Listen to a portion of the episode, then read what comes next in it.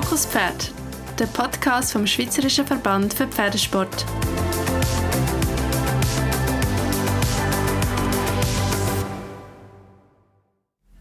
Mein Name ist Olga Kuck und mir gegenüber sitzt heute Develin Niklaus. Sie ist Sportchefin vom SVPS und organisiert in ihrer Funktion alle Vorbereitungen der grossen Meisterschaften der Schweizerischen Pferdesportdelegation. Zu ihren Aufgaben gehört es zum Beispiel, für alle Athleten, Grooms, Offizielle und andere Personen die Akkreditierung einzureichen und zu kontrollieren. Sie muss also im Voraus angeben, wer wo wie Zutritt hat, wer wo sein muss und was wenn passiert. Develin organisiert Logistik, hält Zeiten im Griff und sorgt fürs Drumherum während dem Wettkampf. Das, damit sich die Athletinnen und Athleten auf ihren Hauptjob konzentrieren können.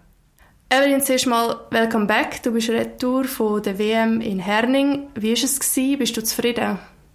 Ja, genau. Äh, wir sind seit kurzem zurück aus Herning.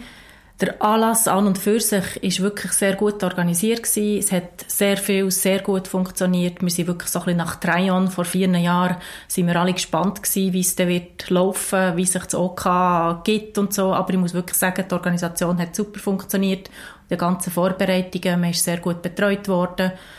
Von dieser Seite her sicher sehr zufrieden. Sportlich gesehen, na ja, wir sind nicht irgendwie ganz schlecht gewesen, aber auch überall nicht ganz dort, wo man eigentlich gerne hätte wollen sein.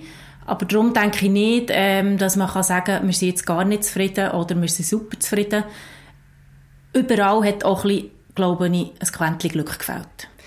Ich muss ehrlich zugeben, unter der Bezeichnung Sportchefin kann ich mir ein bisschen alles und ein bisschen nichts vorstellen. Kannst du mir erklären, was du in deinem Job eigentlich so machst?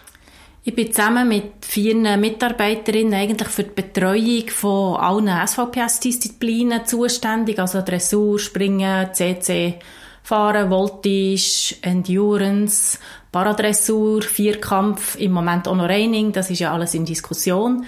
Wir betreuen die ehrenamtlichen Leitungsteams, wir haben Sitzungen mit denen, wir tun Dokumente und Weisungen überarbeiten, News publizieren, organisieren eben so Events oder Tagungen, Foren für sie, Ende Saison zum Beispiel, oder irgendwelche Kadermeetings.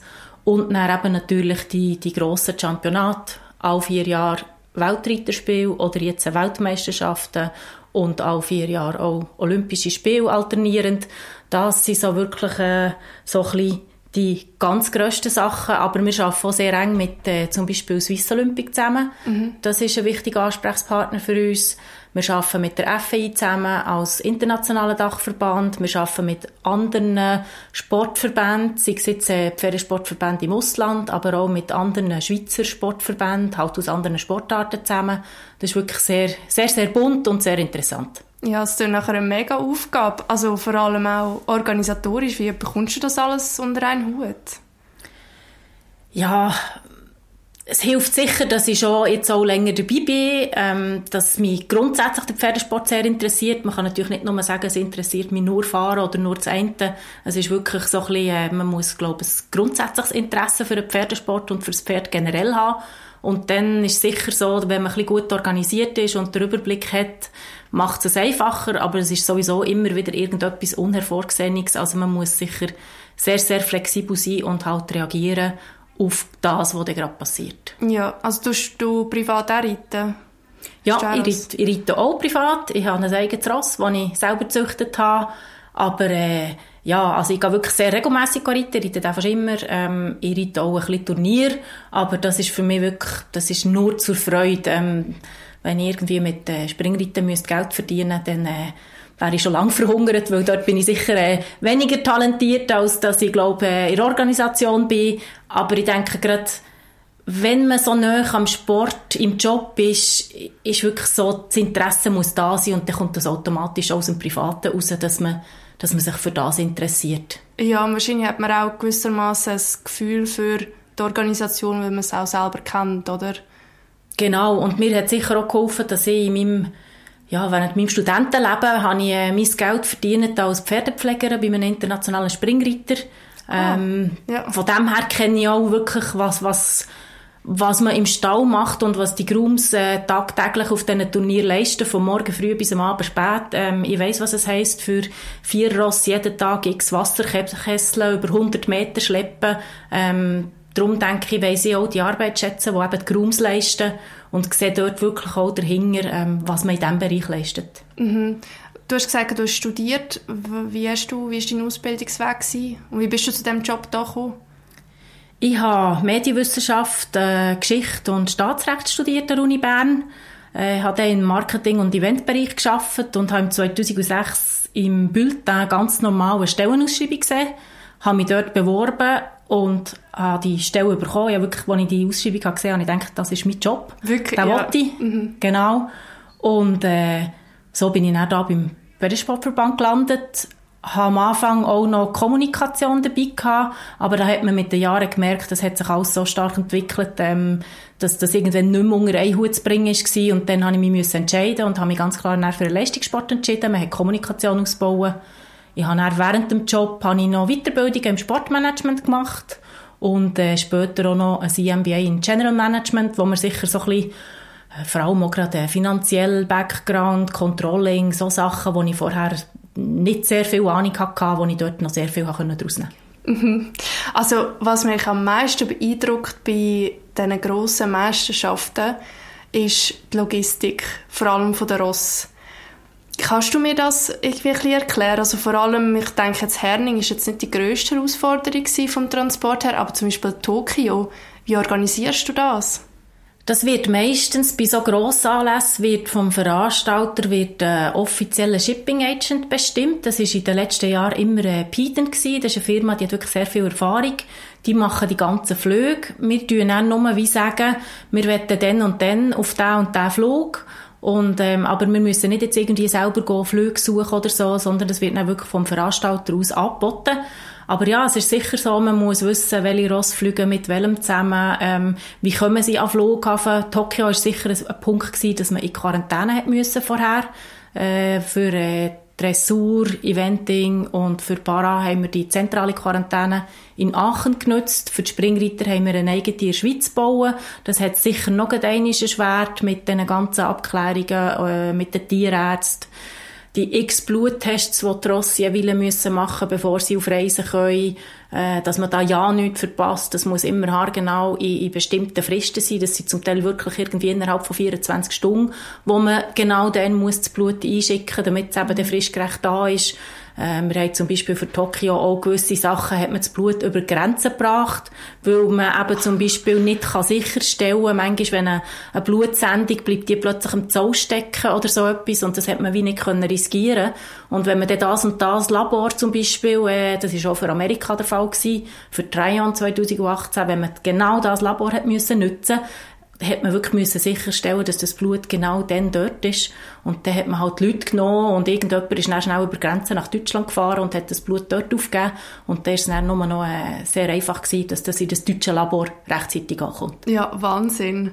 Ist sicher auch eine stressige Zeit. Das ist schon immer einfach so ein bisschen der, der Punkt, die ganzen Vorbereitungen, dass wirklich alles genau auf die Zeit muss klappen. Mhm. Weil der Flug an und für sich ist dann, glaube ich, eigentlich das wenigste strenge, weil die Ross fliegen wirklich eigentlich alle sehr gut. Ah, ja, ähm, ja. Wir, haben, wir haben sehr wenig, gibt es irgendwo Probleme, die müssen auch nicht irgendwie da sediert werden oder so. Die meisten fliegen wirklich super relaxed. Äh, die starten und landen ein bisschen weniger schnell, die Flugzeuge mit reiner Pferdefracht. Ähm, die sind nicht ganz so wie Menschenflüge.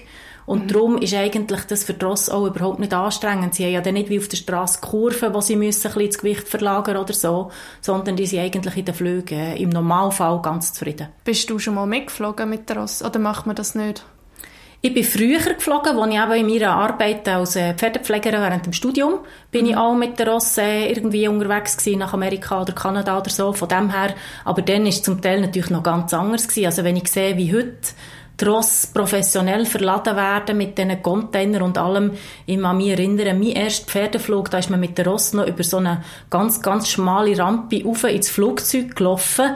Wenn dort einer abgedreht hat, ähm, da ist irgendwie, ich weiss nicht, 10 Meter über dem Boden sind wir mit dieser Rampe gewesen, am Schluss oben beim Eingang beim Flugzeug. Klar, das ist vor 25 Jahren oder vor 20 Jahren gewesen, aber so Sachen gibt es heute natürlich nicht mehr. Heute ist wirklich professionell, das ist alles super organisiert, die werden mit diesen Maschinen super super aufgehoben und so ist natürlich für die ähm, überhaupt nicht anstrengend. Das ist vielleicht noch ein spannender Punkt. Gibt es sonst noch Sachen, die du beobachtet hast, irgendwelche Veränderungen oder Tendenzen jetzt im Pferdetransport, Logistik, wenn wir jetzt vom Fliegen redet, vielleicht auch sonst von den Transport?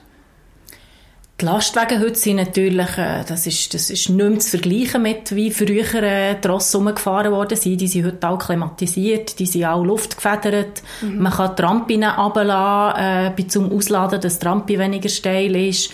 Das ist natürlich alles viel professioneller. Grundsätzlich der ganze Leistungssport ist nicht jetzt nur Pferdesport, auch sonst der Leistungssport ist viel professioneller, es wird viel weniger im Zufall überlassen, es ist alles viel besser geplant. Aber trotzdem, äh, es gibt immer wieder Unhervorgesehenes und dann muss man irgendwie Lösungen finden. Aber es ist sicher so ähm, grundsätzlich sehr viel professioneller und planender und überlegter. Ich glaube, wenn man dann so ein, so ein Team übers Meer gebracht hat, das muss ja ein mega Gefühl sein, nicht? Ja, das ist so. Und eben dann bin ich wirklich getreien, bin ich wirklich extrem stolz gewesen, weil, weil zuerst haben, bei uns in der Schweiz haben sie gesagt, ja, man muss doch nicht so viel Reserven mit, Reserven nehmen in der zeitlichen Planung. Und ich habe gesagt, nein, ich will das so machen. Und prompt, der Container ist angekommen, wo der Jerome Butta auch ist angekommen. Es hat geklappt, er ist ein paar Tage am Zoll bleiben hängen. Das kann immer passieren. Und die Franzosen, die irgendwie eine Woche später verschifft haben, die mhm. haben eben auch wirklich ein Problem gehabt. Und darum ja. bin ich sicher eher der Mensch, der lieber ein bisschen Sicherheitsmarschen einrechnet, grundsätzlich. Und das hat sich auch bis jetzt bewährt. Ja. Hast du nie irgendwie mega also Respekt vor diesen Aufgaben? Schon noch. Es gibt schon immer irgendeinen Punkt, eben zum Beispiel jetzt ähm, Rio hat man lange nicht gewusst, wie das mit, mit dem Import von allem Material, mit diesen tausend Listen, wo wir haben müssen, jedes Reisnägel und Kugelschreiber, die du in ihrer Bürokiste äh, mitnimmst, wirklich alles einzeln aufführen und wir haben gewusst, dass die extrem streng werden sie im Zoll. Mhm. Ähm, da gibt es schon immer so ein bisschen, wenn du weißt, okay, alles Zeug ist über den Zoll, ist schon mal gut. Oder, okay, alles ist vor Ort, ist gut. Mit dem Transport von der Ross selber habe ich eigentlich bald am wenigsten Angst mittlerweile, weil dort weiss ich, mit Piden ist dort wirklich einer dahinter, die, die Firma, die macht das professionell seit x Jahren. Das funktioniert. Aber eben zum Beispiel auch Tokio, die ganze Geschichte mit Corona, all die Bestimmungen, wo jede Woche irgendwie von vier Monaten an vor Tokio hat es alle Wochen irgendwelche Updates gegeben. Jetzt muss man es so machen, jetzt muss man es so machen. Und nachher sind noch die Tests dazugekommen. Corona-Tests haben nur in bestimmte Labor dürfen und nicht in allen mhm. Labor. Und ähm, so Zeug, das ist, Tokio hat mir schon ein bisschen Bauchweh bereitet, weil wir, äh, man weiss von Leuten, die nachher wirklich an Grenzen sind, bleiben stecken, weil sie nicht alle Papiere oder gar nicht ins Flugzeug sind gelassen worden, weil sie nicht alle, alle Activity Plans ausgeführt haben oder nicht alle Papier richtig dabei hatten oder etwas nicht ausgedruckt haben oder nicht online registriert haben. Wir können sehr viel vorbereiten, aber für gewisse Sachen müssen dann am Schluss die Athleten, die Offiziellen und alle die selber machen. Mhm. Und du kannst ja nicht hinter jedem stehen und schauen, hat er jetzt wirklich das Knöpfchen gedrückt. Mhm, ähm, kannst, kannst du das gut loslassen, so nach Feierabend? Das stelle ich mir auch noch schwierig vor. Also wenn es gerade so auf ein Turnier zugeht, ist es wahrscheinlich nicht so ein 9 to 5. Nein, 9 to 5 ist ganz klar nicht, aber das ist global. Entweder macht man den Job, weil man, ihn, weil man ihn gerne macht, ja. mit irgendwie eben ähm, Bürozeiten oder so, hat das gar nichts zu tun. Ähm, aber das macht es eben auch spannend, dass du aus dem Büro rauskommst und halt unterwegs bist. Aber ja, da ist halt... Äh, äh, vor Tokio war es ganz klar so gewesen, wenn ich irgendwie, da bin ich meistens irgendwie am Morgen um 4 Uhr bin ich verwacht und dann ist mit Einschlafen fertig gewesen, mhm. weil dann fängt es an zu denken. Was ich immer super habe, ist, ich kann wirklich am Abend ins Bett liegen und ich bin weg. Mhm. Und das hilft, weil ein bisschen Schlaf braucht es ja trotzdem. Von dem her kann ich am Abend, kann ich dann, wenn ich ins Bett gehe, kann ich gut abschalten. Aber es ist natürlich schon so, wenn ich vor den grossen Events, auch vor Tokio, wenn ich vielleicht äh, irgendwann heim bin aus dem Büro raus, dann kommen immer noch Mails und Telefon am Abend. Das ist halt schon so, weil die Ritter sind ja durch den Tag häufig äh, unterwegs, am Ritten und so. Und wenn sie sich dann hinter die Sachen klemmen, ist es dann am Abend. Mhm. Und dann ist eben dann manchmal nicht mehr Zeit, um zu sagen, ja, ich rufe den morgen an, sondern dann macht man es halt, dann rufen sie den am Abend an und erledigt man es am Abend noch. Aber das gehört halt dazu. Ja. Denke, da ist auch der Faktor Pferd ein bisschen entscheidend, oder? Also wenn dich diese Thematik nicht so würde persönlich auch interessieren, würde es einem nicht wahrscheinlich so reissen, oder? Also wenn du jetzt müsstest Bananen da Logistik organisieren, wäre es wahrscheinlich etwas anderes. Genau, ganz klar, das ist sicher so. Man muss, man muss sich mit dem Pferdesport wollen identifizieren, man muss das gerne machen, man muss das Ross gerne haben, den Sport gerne haben. Sonst, äh, ja, sonst, sonst macht man das nicht. Aber wir haben ja, wir haben mit den Besitzer zum Beispiel haben wir äh, so ein einen Running Gag, ähm, wenn es einem auf dem Championat manchmal wieder ein bisschen sehr viel Nerven braucht, äh, fragen wir uns manchmal, warum wir äh, jetzt doch nicht gescheiter irgendwo in einem Grossverteiler äh, würden gehen, Gestelle räumen als Job, wo man dann eben rausgehen könnte und sagen, für runter und mhm. äh, uns nicht noch so viel Nerven braucht, ja. Ja. Ja, ich sage dann immer, in meinem nächsten Leben tue ich Hühner frisieren und züchten. Das wäre sicher ein spannenderer Job. Oder ja, also für mich ist es ja ein Hobby, für mich ist es ja kein Job. Aber manchmal, ich habe ja nur so kleinere Sachen gemacht, irgendwie weißt, auf Gorla oder Pielbergen und das hat mir mit einem Ross gelangt. ja. Also es ist ja. wirklich eine Herausforderung und darum habe ich dann eben im Vorfeld, wo ich noch nicht so viel davon gewusst habe, weißt, mhm. was du alles machst, mhm. mhm. also mhm. es ist schon beeindruckend, ja. Aber das fängt eben auch. Und ich denke sicher, ähm, eben, so viel manches Championat, das hilft, um es ein bisschen gelassener zu nehmen.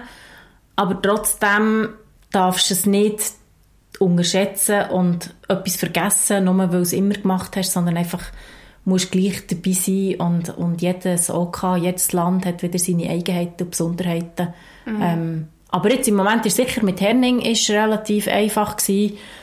Hoffentlich können wir Paris 24 planen, wenn wir die Quotenplätze holen können. Das wird auch weniger schwierig sein als jetzt eben Rio und Tokio.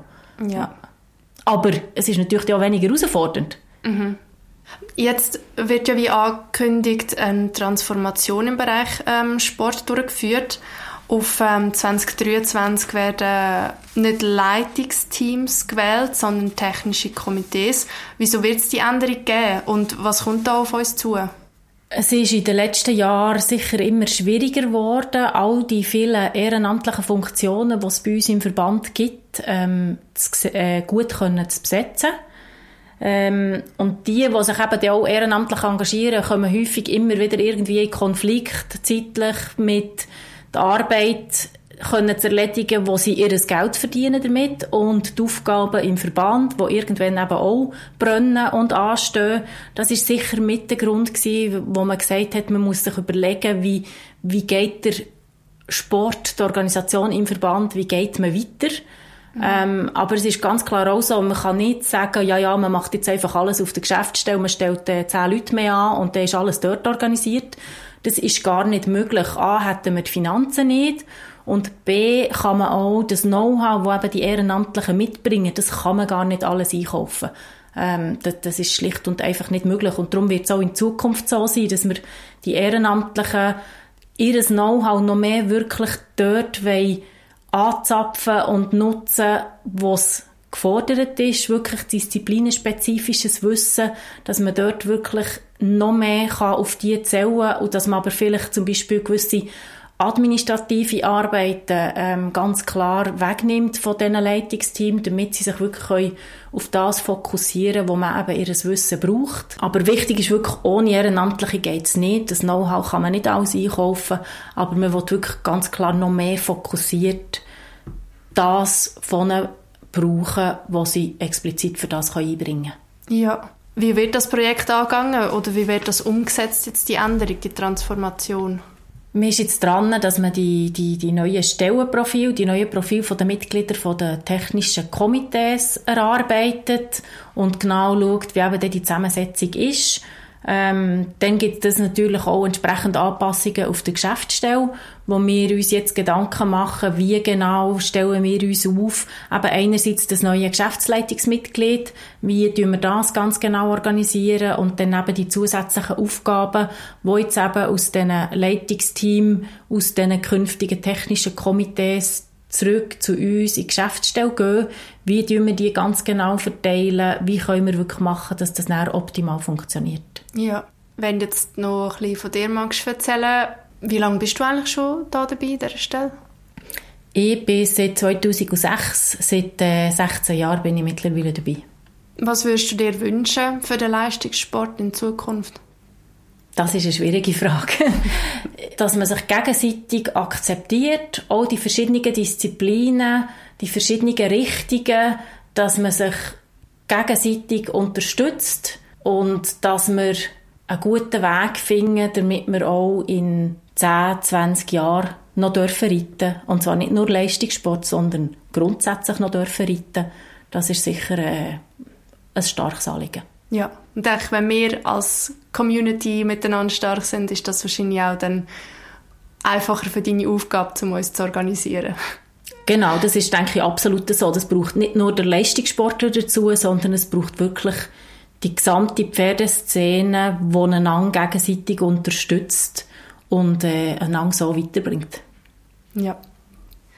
Was sagt ihr zu der Evelyn ihrem Job, liebe Zuhörerinnen und Zuhörer? Wünscht ihr euch manchmal auch eine persönliche Sportchefin, die alles rund ums Turnier im Griff hält? Schreibt uns auf Facebook oder Instagram in den Kommentarspalte. Wir freuen uns schon sehr auf euer Feedback. Danke vielmals fürs Zuhören und bis zum nächsten Mal.